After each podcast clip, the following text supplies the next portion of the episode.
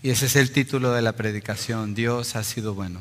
En realidad, Dios ha sido bueno. Yo creo que al terminar el año ah, es bueno detenerse un poco y pensar, ¿cómo ha sido este año?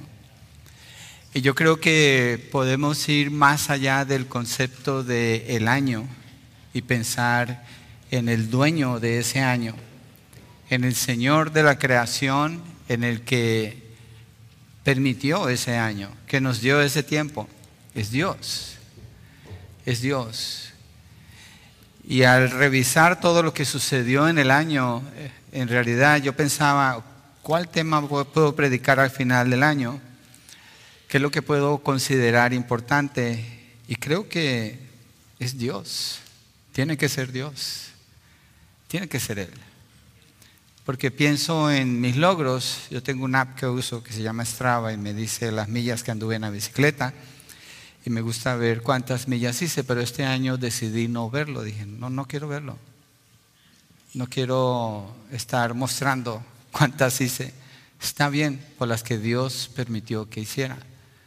¿Y qué más sucedió con los hijos, con los nietos, con la iglesia, con las oportunidades que Dios nos dio? ¿Qué sucedió durante todo ese año?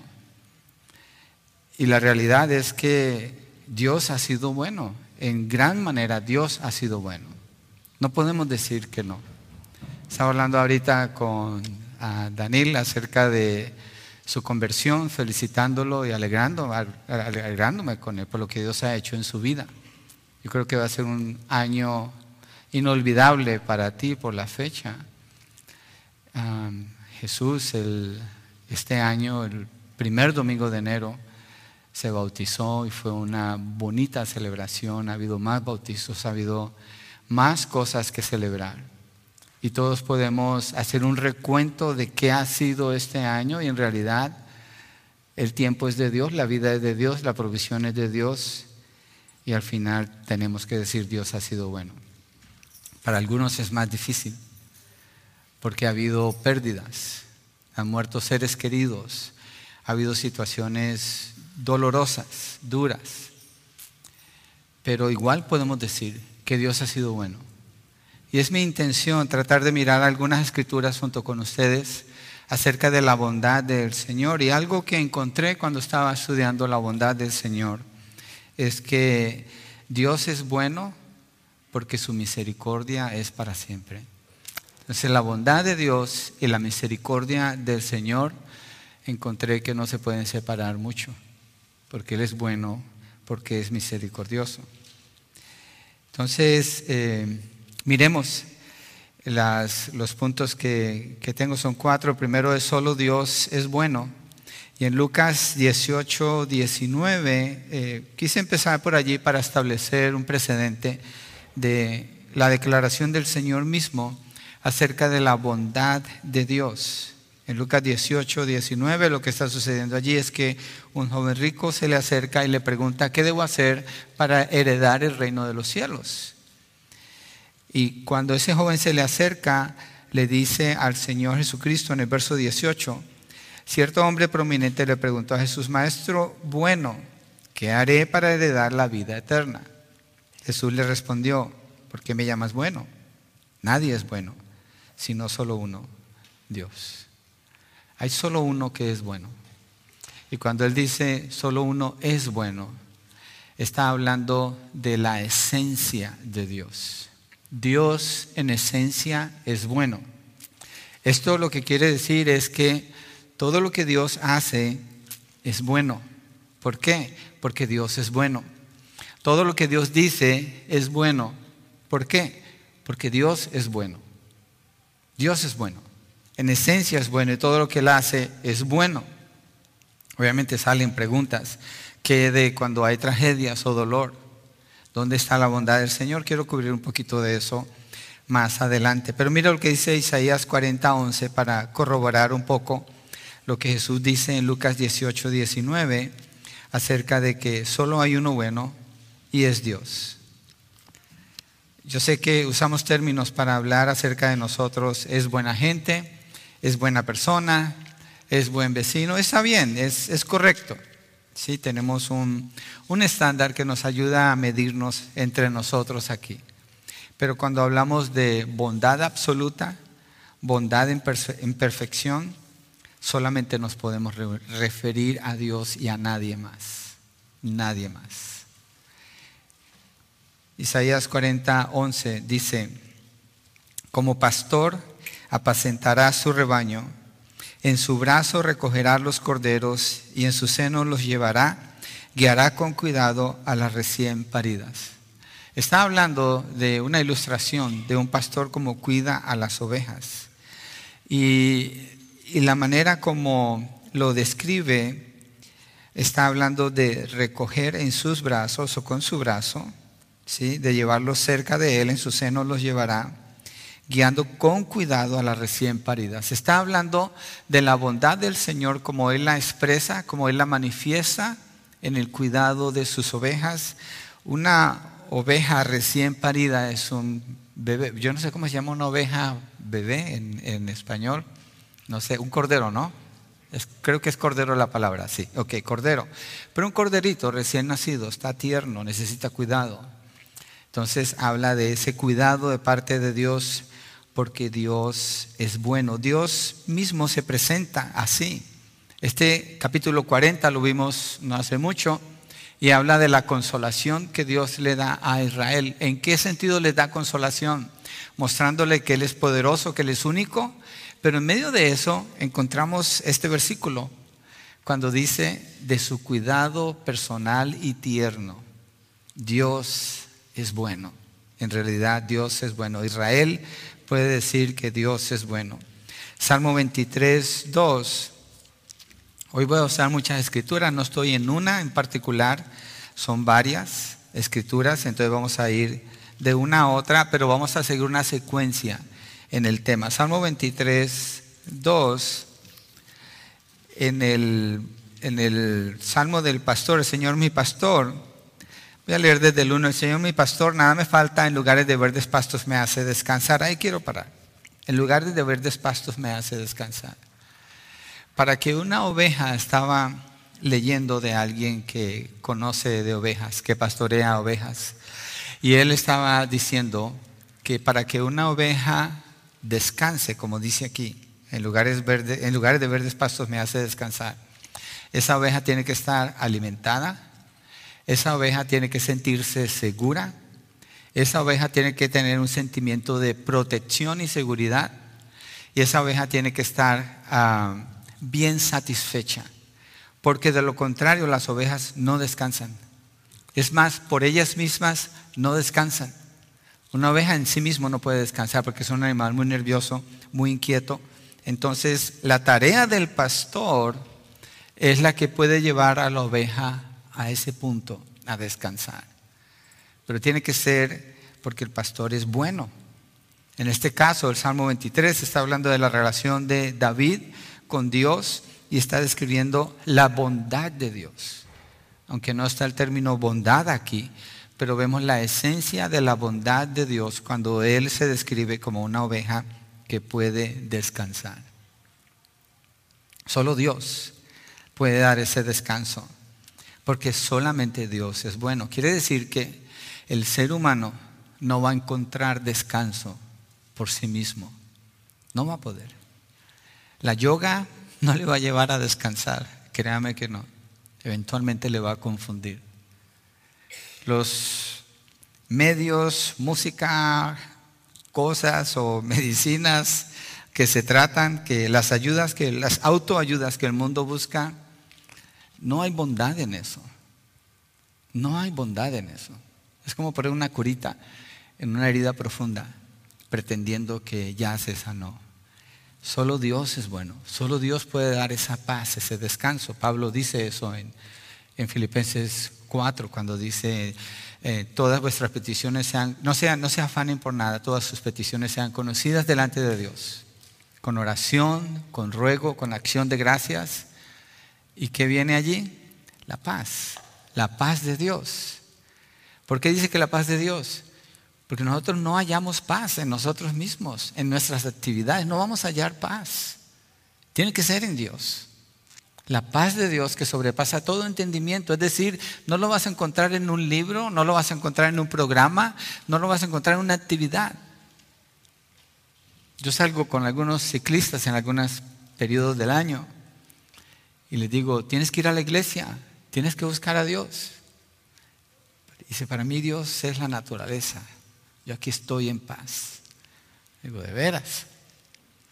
Lo disfrutas por un rato mientras te cansas, pero no te da una paz que sobrepase todo entendimiento, una paz que, una paz que no puedes entender, que no puedes explicar, pero allí está. ¿Por qué? Porque es Dios. Dios es bueno. Dios quiere que sus ovejas descansen, que tengan paz. Dios quiere que las personas vengan a Él y puedan descansar. Señor Jesucristo mismo dijo, venid a mí todos aquellos que estáis cansados y trabajados y yo os haré descansar. Esa es la bondad de Dios. Dios es bueno. Dios es bueno.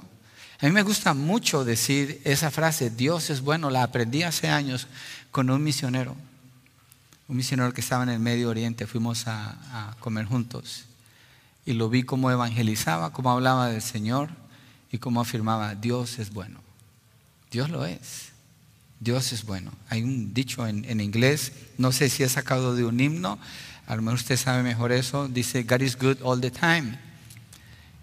Entonces una persona dice, God is good, el otro grupo dice all the time, después all the time, God is good, y así es. Dios es bueno todo el tiempo todo el tiempo Dios es bueno. A lo mejor deberíamos aprender a decir eso de vez en cuando. Es bueno decir que Dios es bueno. Es importante decir que Dios es bueno, reconocerlo, porque Él es el único bueno. Mire Job 42.2. Job. Escogí Job porque Job es un hombre que sufrió mucho. Por eso quise escoger esta referencia. Job 42, verso 2. Desde el 1 dice, entonces Job respondió al Señor, yo sé que tú puedes hacer todas las cosas y que ninguno de tus propósitos puede ser frustrado. Si Dios es bueno, todo lo que Dios hace es bueno. Job perdió a todos sus hijos en el mismo día. Job perdió todas sus propiedades. Job perdió a todos sus amigos, los amigos que le quedaron solo estaban con él acusándolo durante treinta y algo de capítulos. Y Job al final, Dios no le explica a Job por qué Job tuvo que sufrir. La Biblia no dice por qué Dios distribuye lo que nosotros llamamos bien y mal de la manera como Él lo distribuye. Pero el libro de Job nos deja ver que al final la única conclusión que una persona puede, puede llegar a tener sea que las cosas se vean bien o no, Dios es bueno.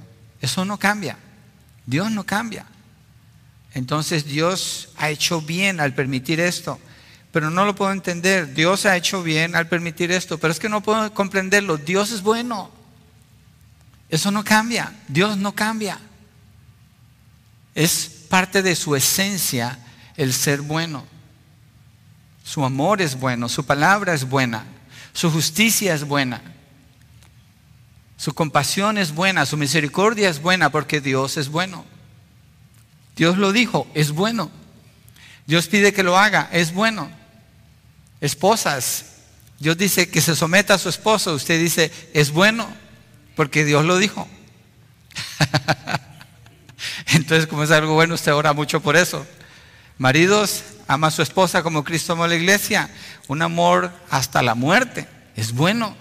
Dios dijo que sea bueno. Hijos se someten a los padres. Es bueno. Dios dijo. Es bueno. Es bueno. Es bueno que vayamos con Dios porque Él es bueno. Sus propósitos nunca van a ser frustrados. Él va a llevar a cabo todo lo que Él va a llevar a cabo. Y al final nosotros podemos decir, Dios es bueno. Él no le explica a Job por qué tiene que sufrir. Job no pudo entender cómo Dios distribuye el bien y el mal. Job quiso acusar a Dios. Si usted le presta atención al libro de Job, Job cuando él habla llega a un punto donde empieza a acusar a Dios. Como que está acusando y como que está tratando de, provocar algo en Dios para encontrar una respuesta. Pero al final lo que él dice, de oídas te había conocido, pero ahora te conozco. Y tus planes no pueden ser frustrados. Dios es bueno. Dios es bueno. Miremos otro ejemplo de una situación así en Génesis 50, versos 15 al 21. Un texto, hermanos, un texto clave al final del libro de Génesis para considerar. Yo no pudiera decir entender, pero sí considerar, porque hay cosas de Dios que yo no puedo entender, las puedo aceptar, abrazar. Pero aquí en el libro de Génesis, en el capítulo 50, es el final de la historia de José. Es uno de los hijos de Jacob, de los doce hijos de Jacob. Sus hermanos le tenían odio a él, lo odiaban, lo envidiaban. Y ellos trataron de matarlo cuando su papá envió a José a buscarlos a ellos. Y en ese intento uno de ellos le salva la vida y, mejor lo venden como esclavo. Se cree que eh, él tiene unos 17 años, tendría que mirar el texto para comprobarlo, que es lo que recuerdo, porque no quiero leer toda la historia, son muchos capítulos. Y en ese momento José está gritándole a sus hermanos, está suplicándole a sus hermanos, ¿por qué están haciendo eso? ¿Por qué lo van a vender? Y ellos lo dejan que se lo lleven. José es llevado a un lugar donde él no conoce, es otro idioma, son otras costumbres, es otras personas, él pierde su familia, pierde sus seres queridos, pierde su lenguaje, pierde su cultura, pierde todo y es vendido como esclavo. Y en ese proceso José decide serle fiel a Dios, todo el proceso. Y en ese proceso es metido a la cárcel injustamente, después de que está siendo fiel. Y estando en la cárcel, interpreta algunos sueños, Dios lo usa a él así, y se olvidan de él. El, que sobrevivió fue el copero, el panadero murió en esos sueños que él interpreta, pero después con los años es recordado y el Señor lo levanta a él para ser el segundo en Egipto. Entonces él trae a su familia, a su papá, a sus hermanos, a todos allí a Egipto, muere Jacob y esto es lo que sucede aquí. Cuando muere el papá, los hermanos piensan que José va a tomar venganza de ellos. Y esto es lo que está sucediendo aquí. Este texto nos deja ver la bondad de Dios. Cuando no podemos entender el sufrimiento, el dolor, la pérdida, nos muestra la bondad de Dios. Dice 50, verso 15. Al ver los hermanos de José que su padre había muerto, dijeron, quizá José guarde rencor contra nosotros y de cierto nos devuelva todo el mal que le hicimos. Entonces enviaron un mensaje, a José diciendo, tu padre mandó a decir antes de morir, así dirán a José, te ruego que perdones la maldad de tus hermanos y su pecado, porque ellos te trataron mal. Y ahora te rogamos que perdones la maldad de los siervos del Dios de tu padre. Y José lloró cuando le hablaron. José lloró porque José ya los había perdonado. José los perdonó a ellos cuando los recibió en la tierra de Egipto. Pero ellos piensan que las cosas van a cambiar y ahora José, cuando no está el papá, se va a vengar de ellos. Verso 18. Entonces sus hermanos vinieron también y se postraron delante de él y dijeron, ahora somos tus siervos.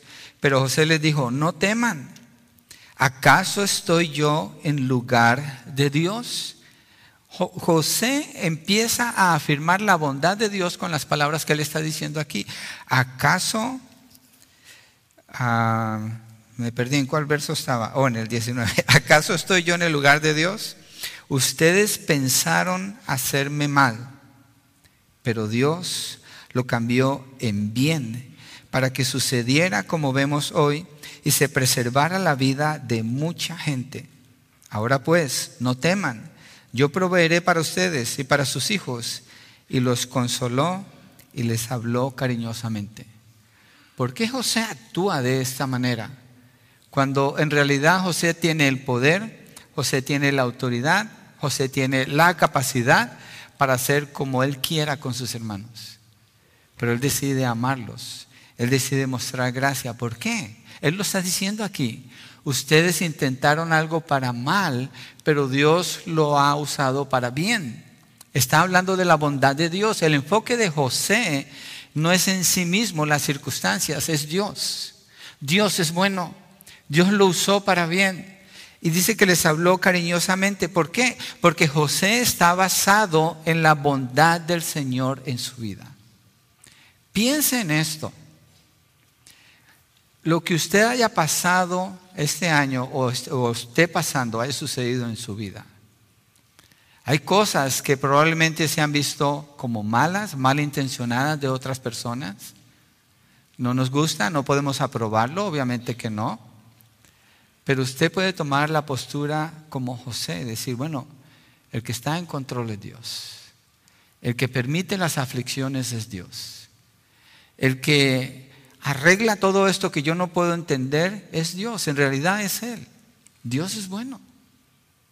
Y la bondad de Dios le puede ayudar mucho a usted en su relación con Él con la paz que usted encuentra en su corazón, porque la paz es estar en paz con Dios y la manera como usted se relaciona con otras personas.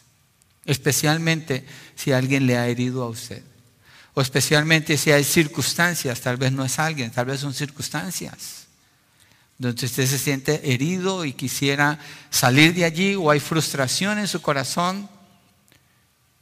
Dios ha sido bueno. No podemos decir que Dios no ha sido bueno. Es que no podemos. ¿Quién puede decir que Dios no ha sido bueno? ¿Cómo, ¿Cómo pudiéramos decir que Dios no ha sido bueno cuando Job dice que Dios es bueno? Cuando José dice que Dios es bueno. Cuando Jesucristo le dice al joven rico, el único bueno es Dios. Cuando la palabra dice allí en Isaías 40 que Él los carga como una oveja recién parida, cuidándolos con ternura. Dios es bueno. Y Dios no hace acepción de personas. Su bondad está disponible para toda la humanidad. Quienes disfrutan de esa bondad, en realidad es toda la humanidad, pero solo hay un grupo de personas que reconocen esa bondad. Y nosotros entramos en ese grupo de personas que podemos reconocer la bondad de Dios. Dios es bueno.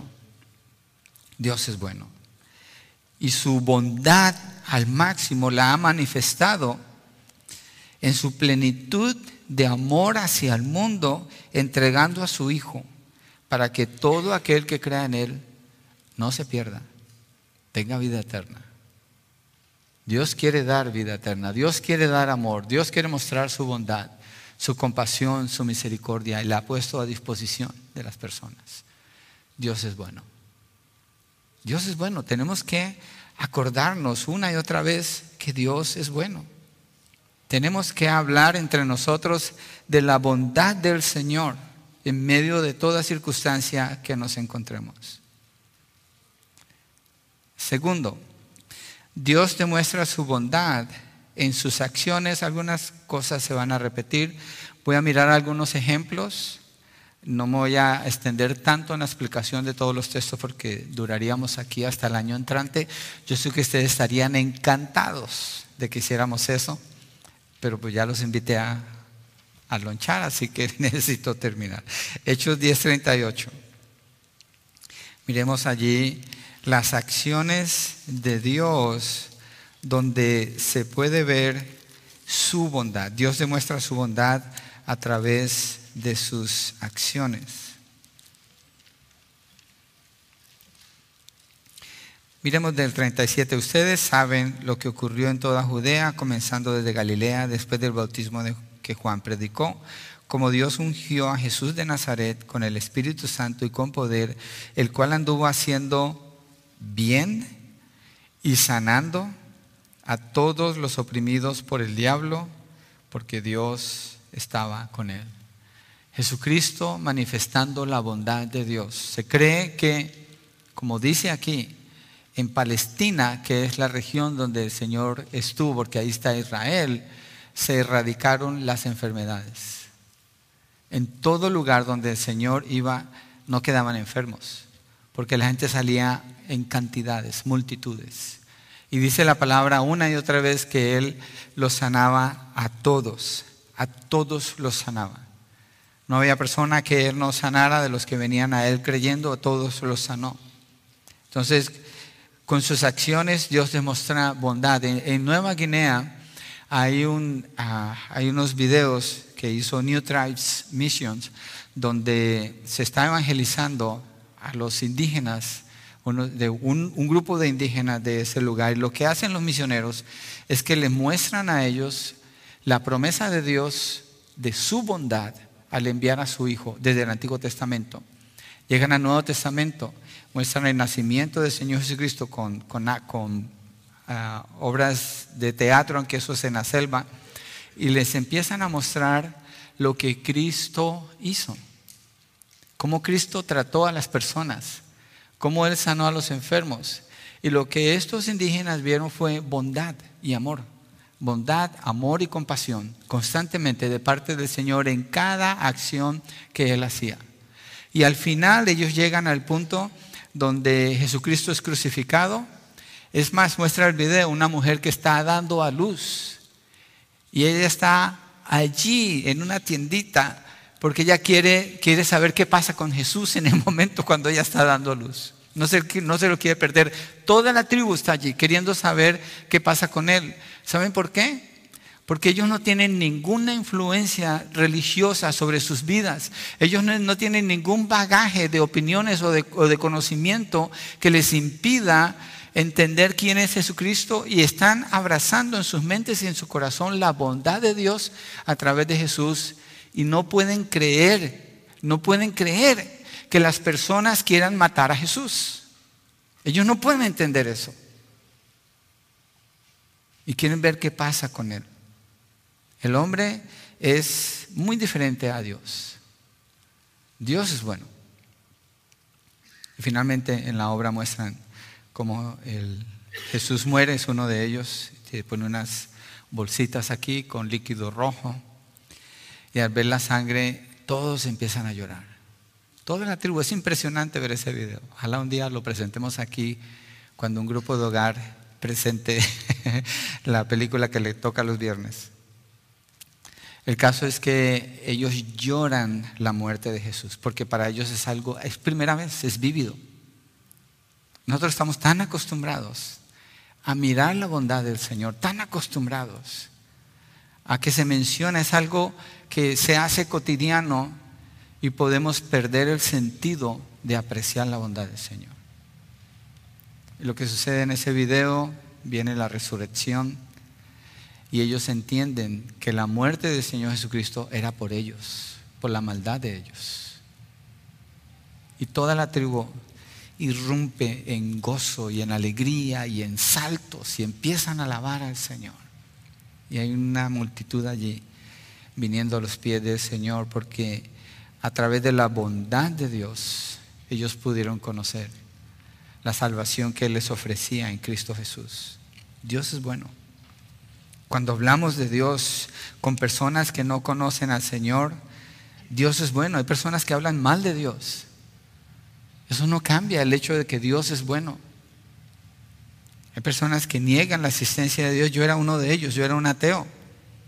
Pero eso no cambia la realidad de que Dios es bueno. Dios muestra su bondad para traer a las personas a Él. En Romanos 2.4 dice el texto, tienes en poco las riquezas de su bondad y tolerancia y paciencia, ignorando que la bondad de Dios te guía al arrepentimiento. Dos veces lo está mencionando Pablo aquí. ¿Y qué lleva a las personas al arrepentimiento? La bondad de Dios.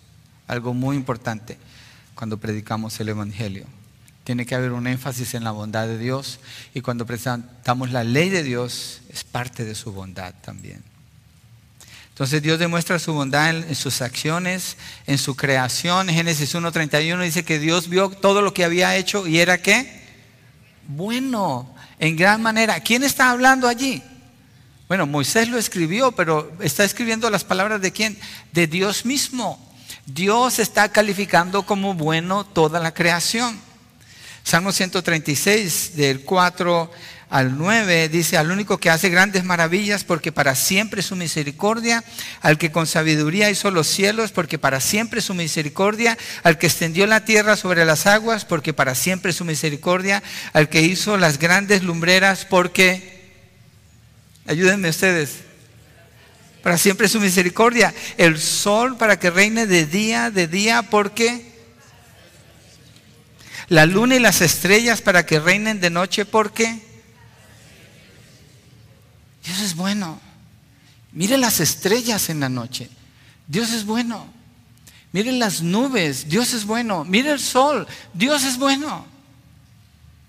Mire a sus hijos. Dios es bueno. Mire a sus nietos. Dios es bueno. Mire a su esposo, a su esposa, a sus vecinos. Dios es bueno. Mire la iglesia. Dios es bueno. Aunque aquí estoy haciendo referencia a la creación, pero nosotros somos parte de la creación. Dios es bueno. Dios, la bondad de Dios está puesta en usted. No podemos decir que usted es bueno en esencia. No, en esencia Dios es bueno, pero la bondad de Dios está extendida sobre todos nosotros. Dios es bueno. Eso nos puede ayudar mucho en la manera como nos miramos unos a otros, como nos tratamos unos a otros, como nos relacionamos con las personas que no están en la fe. Dios muestra su bondad también en su amor. En Juan 1, perdón, primera de Juan 4, versos 9 al 10. Primera de Juan 4, versos 9 al 10. Voy a ir un poquito rápido con los textos porque tengo bastantes. Dice, en esto se manifestó el amor de Dios en nosotros. Al hablar del amor de Dios tenemos que hablar de su bondad. En que Dios ha enviado a su Hijo unigénito al mundo para que vivamos por medio de Él. En esto consiste el amor, no en que nosotros hayamos amado a Dios, sino en que Él nos amó a nosotros y envió a su Hijo como propiciación por nuestros pecados.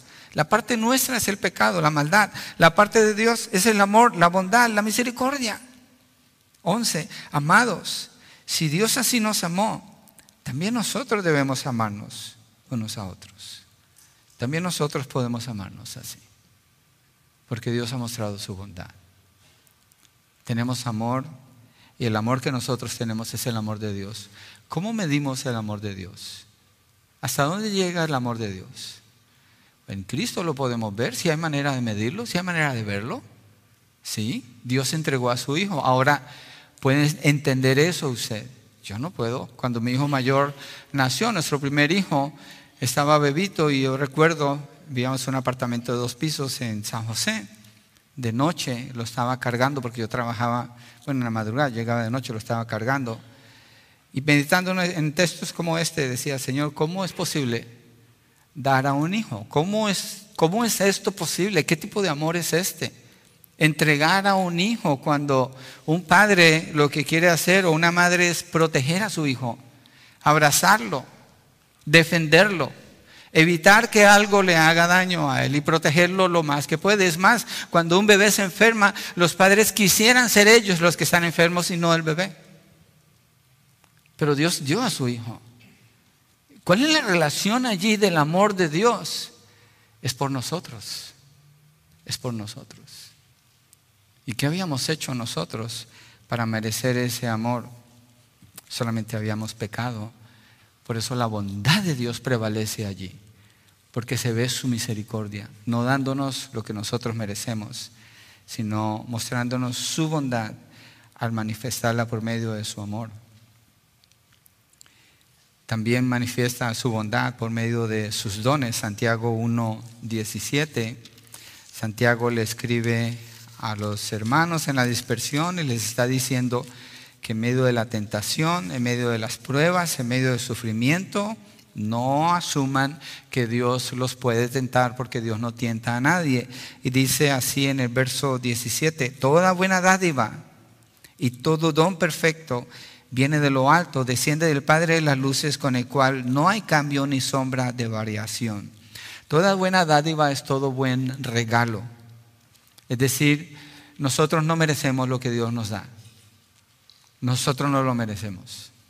El día de hoy, cuando usted se levantó, usted no merecía ese día, yo tampoco. Es la bondad de Dios. Dios en su bondad nos ha dado otro día. ¿Para qué? Para que le sirvamos a Él, para que lo adoremos, para que lo exaltemos, para que reconozcamos su bondad. Dice, toda buena dádiva, todo don perfecto viene de lo alto. Y no está hablando de los dones del Espíritu, está hablando de los regalos que Dios da en su bondad. Es más, poniendo una ilustración, materialística, una nada más.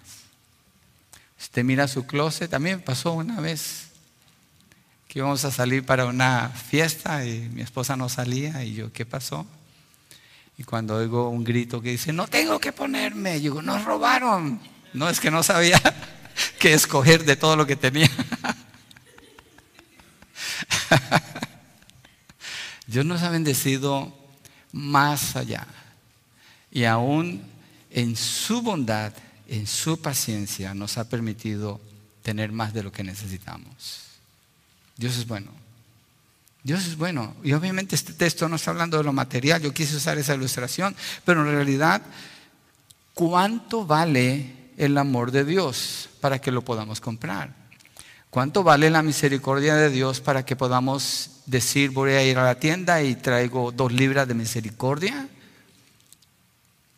La gracia. Aunque Él no está hablando de los dones del Espíritu, pero pensemos un poco en los dones del Espíritu. ¿Quién de ustedes puede ir a una escuela y decir, voy a ir a esta escuela, me voy a preparar y me voy a graduar con estos dones del Espíritu? Es un regalo en el momento de la salvación. El día de su bautismo en agua, el momento en que usted entra a este lugar y encuentra una familia que está dispuesta a alabar a Dios, es la bondad de Dios la que nosotros vemos, sobreabundante. Y eso debe tocar nuestros corazones y nuestras vidas.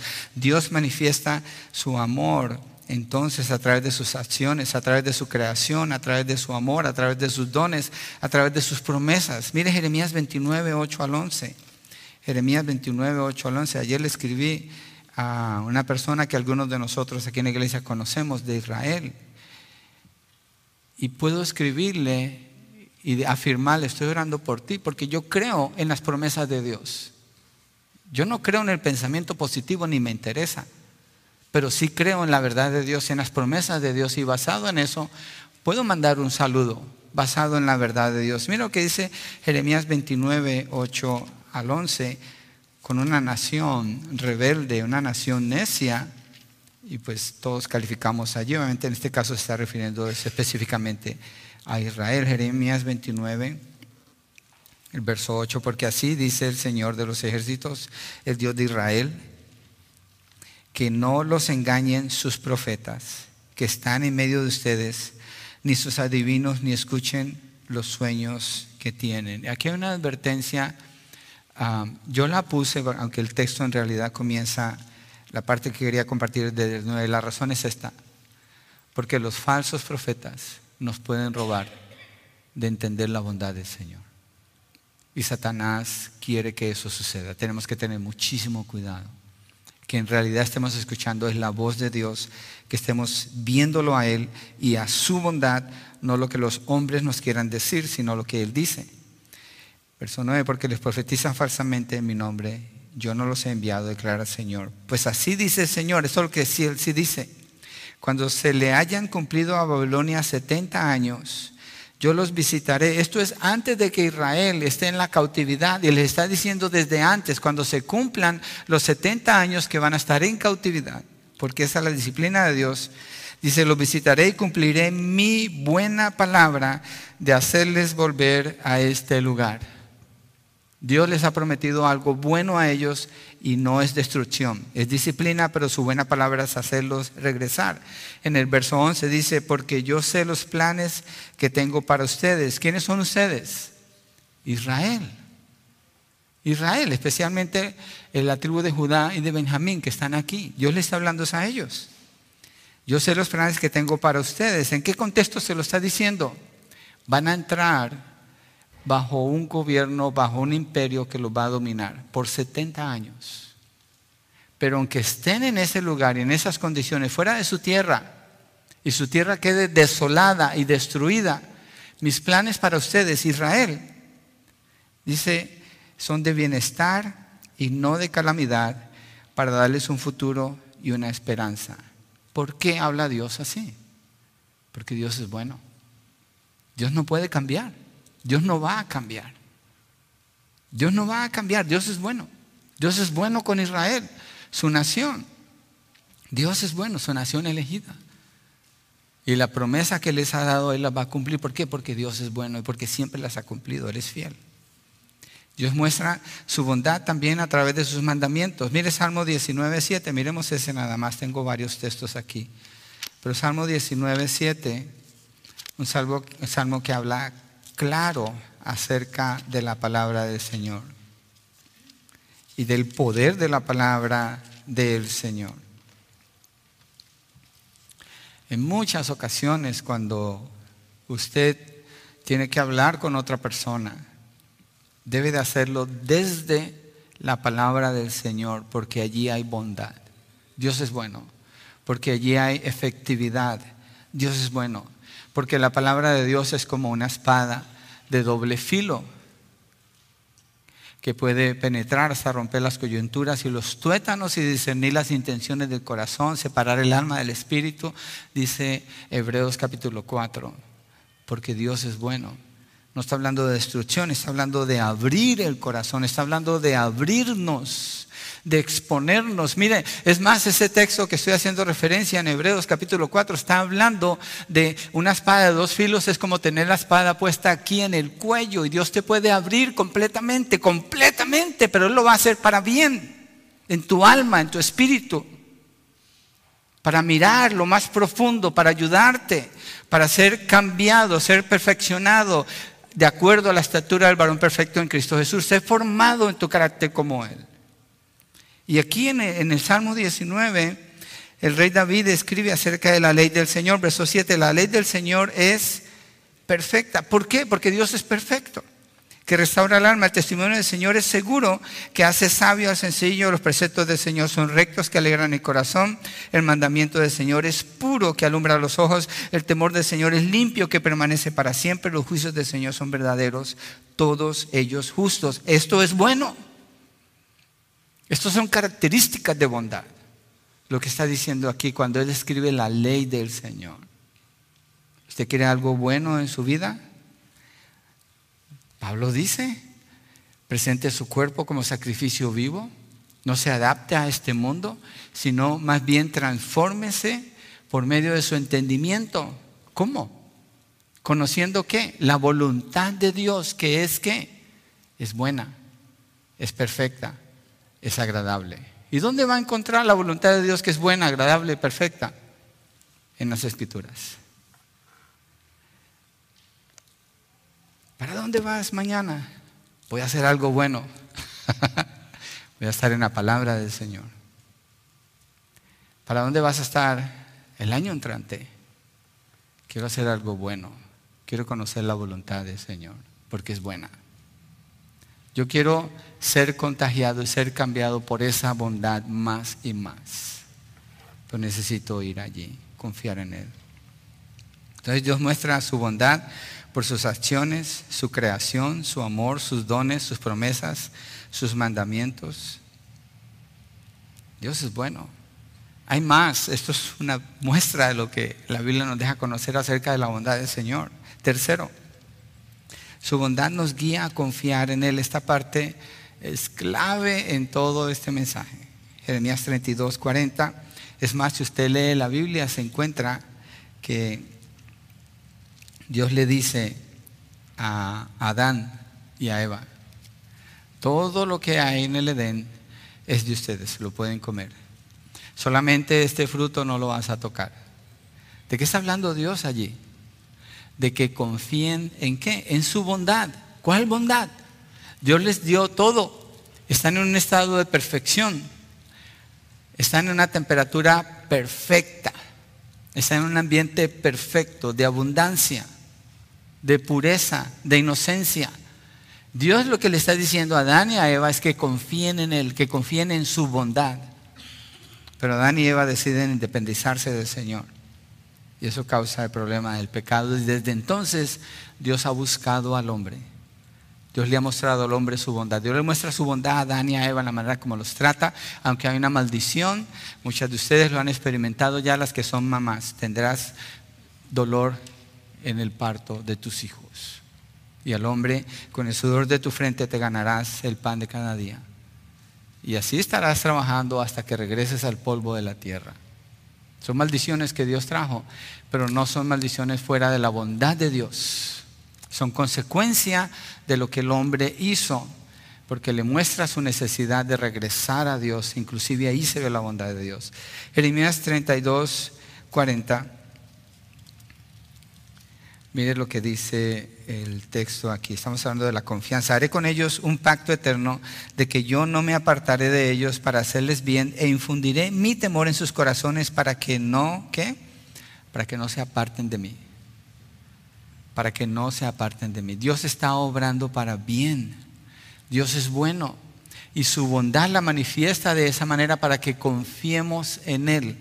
A veces Él puede usar una situación bien difícil que nos quiebra, que quiebra nuestro corazón, nuestras emociones, nuestros pensamientos, causa dudas, causa dolor. Pero eso nos lleva a quién? A Él en realidad, porque si no vamos a Él, pues ¿a dónde vamos a ir? Puede ser una enfermedad, puede ser algo con el trabajo, puede ser, puede ser cualquier cosa. ¿Y a dónde nos lleva? A clamar a Él. Cuando recibimos llamadas de emergencia, nosotros hemos tenido algunas este año. Hace poco mi hija tuvo un accidente y el carro quedó casi destruido. Gracias a Dios ella y su bebé estaban bien, pero esa llamada fue a las 11 de la noche. Estaba lloviendo, un día lluvioso. Inmediatamente, ¿a qué recurrimos? A la bondad de Dios. Dios, tú eres, bueno, Señor. Tú estás en control.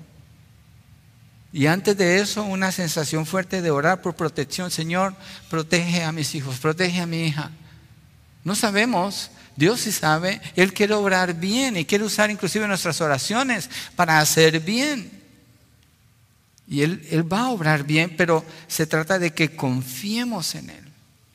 La parte clave, algo clave, usted lee todas las historias del Antiguo Testamento, es Dios enseñándole a Israel a que confíen en Él. Y es Israel desconfiando de Dios y quejándose de Dios y Dios mostrándoles sus bondad para que confíen en Él. Y ellos quejándose y apartándose del Señor y Dios alcanzándolos, enviándoles profetas, hablándoles, dándoles provisión sobreabundante, mostrándoles victoria sobre sus enemigos para que confíen en Él. Y cuando se resisten, entonces los disciplina y trae dolor en sus vidas.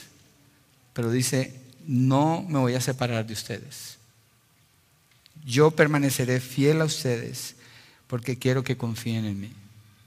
De eso se trata, confiar en Dios. Conocer la bondad de Dios nos va a llevar a confiar en Él. Lamentaciones 3:19. Está ahí cerquita, si está en Jeremías, avance unas páginas, es el siguiente libro que él mismo escribió. Lamentaciones 3:19. Lamentaciones habla, Jeremías habla de la profecía, viene Babilonia Prácticamente está diciendo, mire, pongan las manos, dejen que les pongan las esposas y que los lleven. Y Dios los va a ayudar allá. Israel se resiste.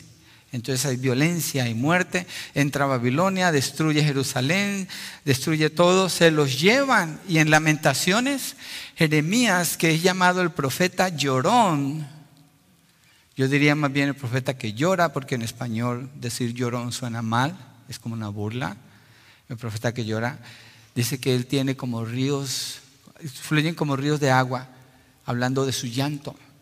Porque Jeremías lamenta, lamenta que ellos escucharon de la bondad de Dios aún en medio del desastre que venía y se resistieron y, Jeremías lamenta y llora y llora y llora mucho por la condición en que se encuentra Israel. Y miren lo que escribe aquí en Lamentaciones 3:19.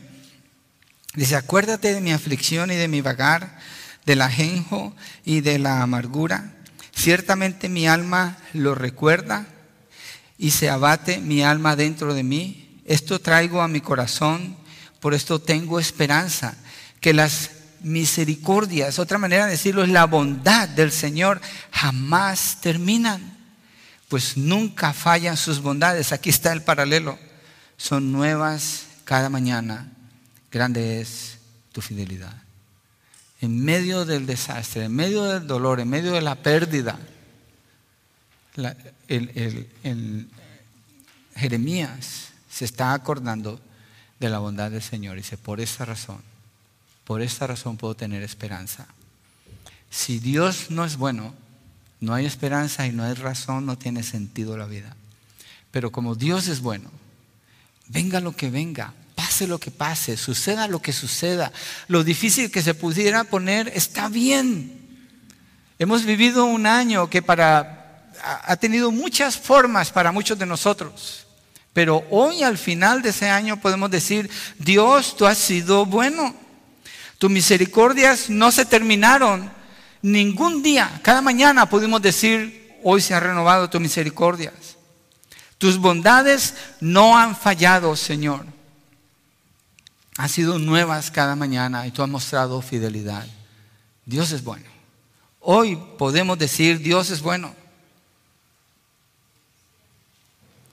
Encontramos textos difíciles como Génesis 22 donde no podemos explicar cómo armoniza la bondad de Dios con el sacrificio de Isaac. Quiero tocar un poquito más este.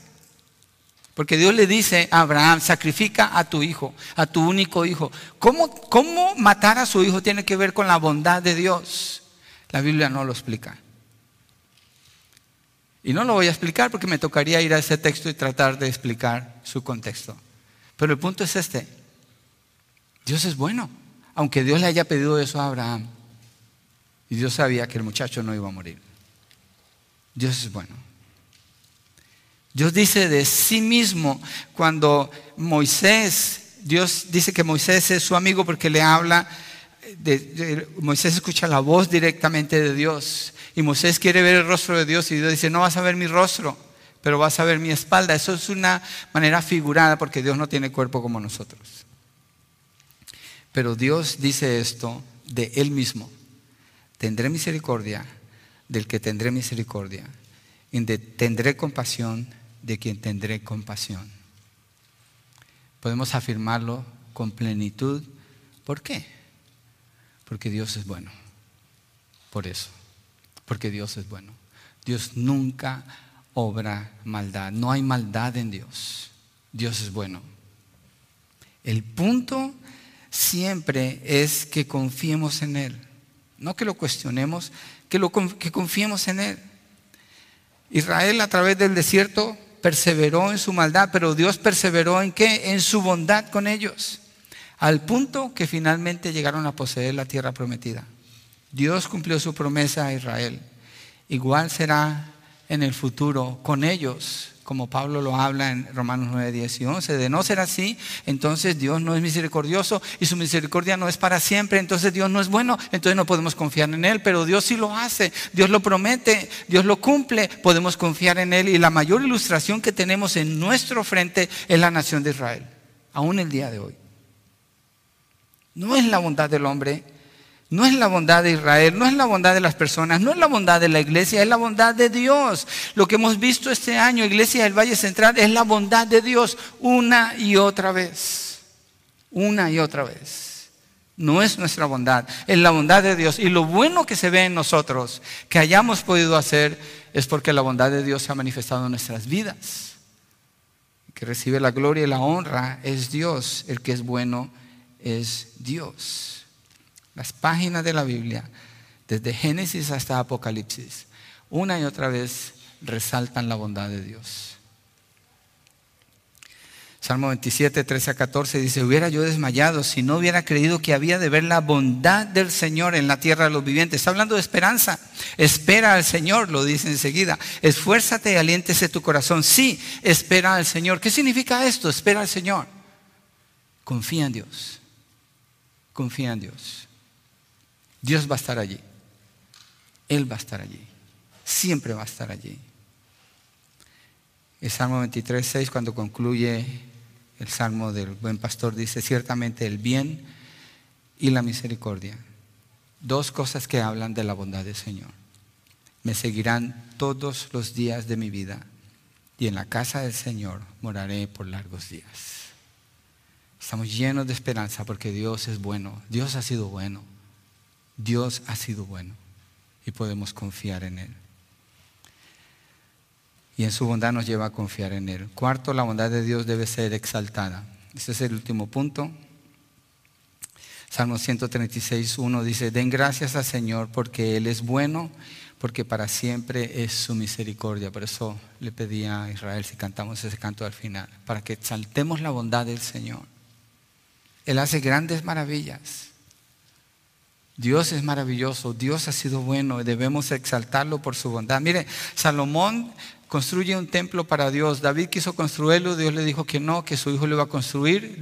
Salomón lo construye y cuando termina la construcción, dice que están los sacerdotes que salen del lugar santo, eso es segunda de Crónicas 5, versos 11 al 14. Dice que todos los sacerdotes están presentes, están presentes los levitas, Asaf, Emán, Jedutún, sus hijos, sus parientes, vestidos de lino fino, con címbalos, la mejor ropa, la ropa de celebración, arpas, liras, estaban de pie al oriente del altar y con ellos 120 sacerdotes que tocaban trompetas. Imagínense, 120 trompetas en ese momento. Cuando los trompeteros y los cantores al unísono se hacían oír a una voz alabando y glorificando al Señor. Yo nunca he escuchado 120 trompetas al mismo tiempo. Creo que lo que más he escuchado es 40 violines. pero no llega a 120 trompetas. Y es, es precioso escuchar eso, pero yo me imagino esto, digo, la fiesta, la celebración en ese momento, cuando están dedicando el templo al Señor, pero miren lo que dice, cuando levantaron sus voces acompañados por trompetas y címbalos e instrumentos de música, cuando alababan al Señor diciendo, ciertamente Él es bueno. Dios es bueno, porque su misericordia es para siempre. Entonces la casa, la casa del Señor se llenó de una nube. Y los sacerdotes no pudieron quedarse a ministrar a causa de la nube, porque la gloria del Señor llenaba la casa de Dios. ¿Por qué fue exaltado Dios? Porque Él es bueno. Uno de los momentos más preciosos en la historia de Israel, cuando están dedicando el templo que Salomón construyó al Señor. Y lo que sale del corazón de ellos es que Dios es bueno. Dios es bueno. Tenemos que exaltar al Señor porque por su bondad. Salmo 113, 1 al 5, lo resumo, dice, no olvides ninguno de sus beneficios. Haga una cosa, ¿qué parece si le dejo una tarea? Eso es personal, no la tiene que entregar, lo puede tratar. Escriba hoy, si tiene tiempo, una lista de las cosas que usted dice, yo veo la bondad de Dios aquí.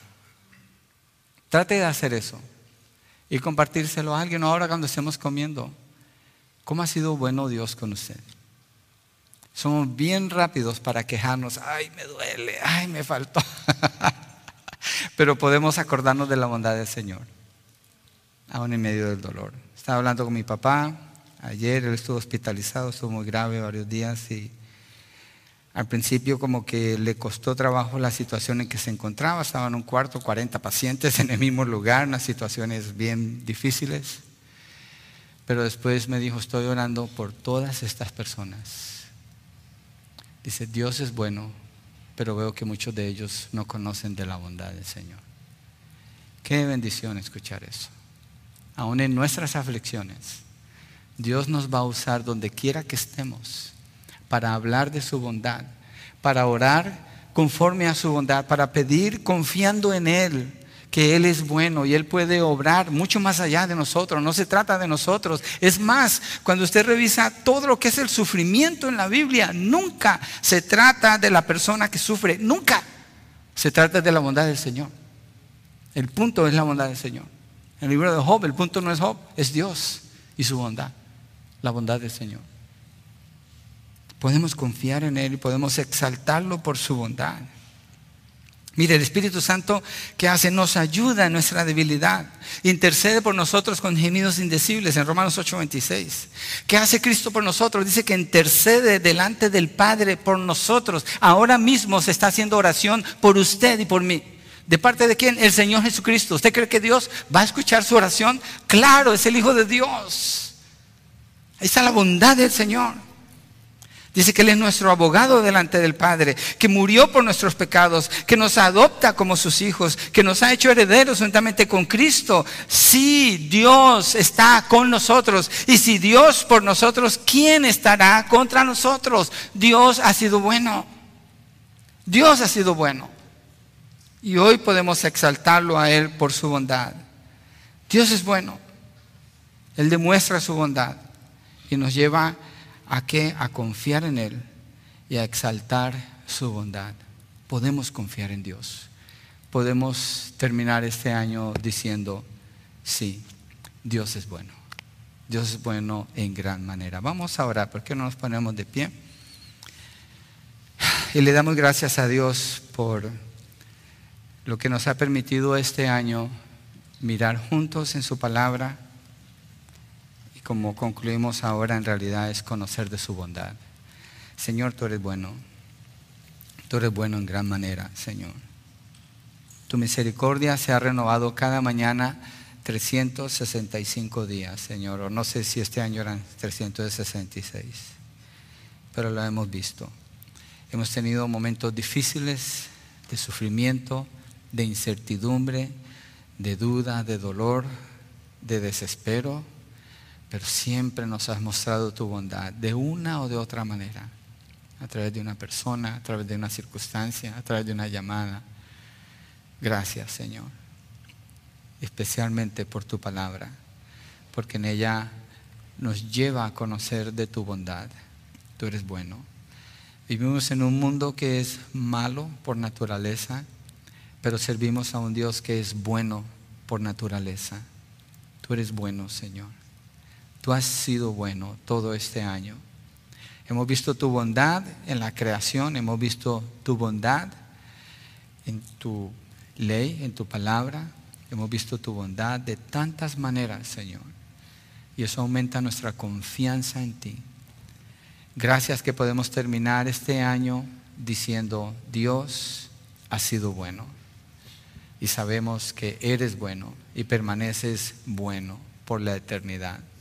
Y lo que nos espera de tus promesas es una eternidad disfrutando tu bondad, Señor.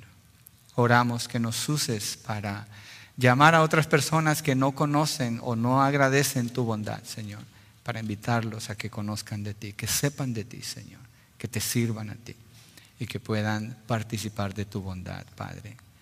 Oramos que la obra de tu Hijo Jesucristo sea conocida, entendida como suficiente para la salvación del alma de todos los que están escuchando ahora, los que van a escuchar en la internet, para que vengan a ti. Tú eres bueno, pueden confiar en ti, Señor. Tú eres un Dios bueno. En esencia, tú eres bueno. Señor, gracias. Gracias, Padre. Te bendecimos, te damos gloria y honra en el nombre de Jesucristo. Amén y amén.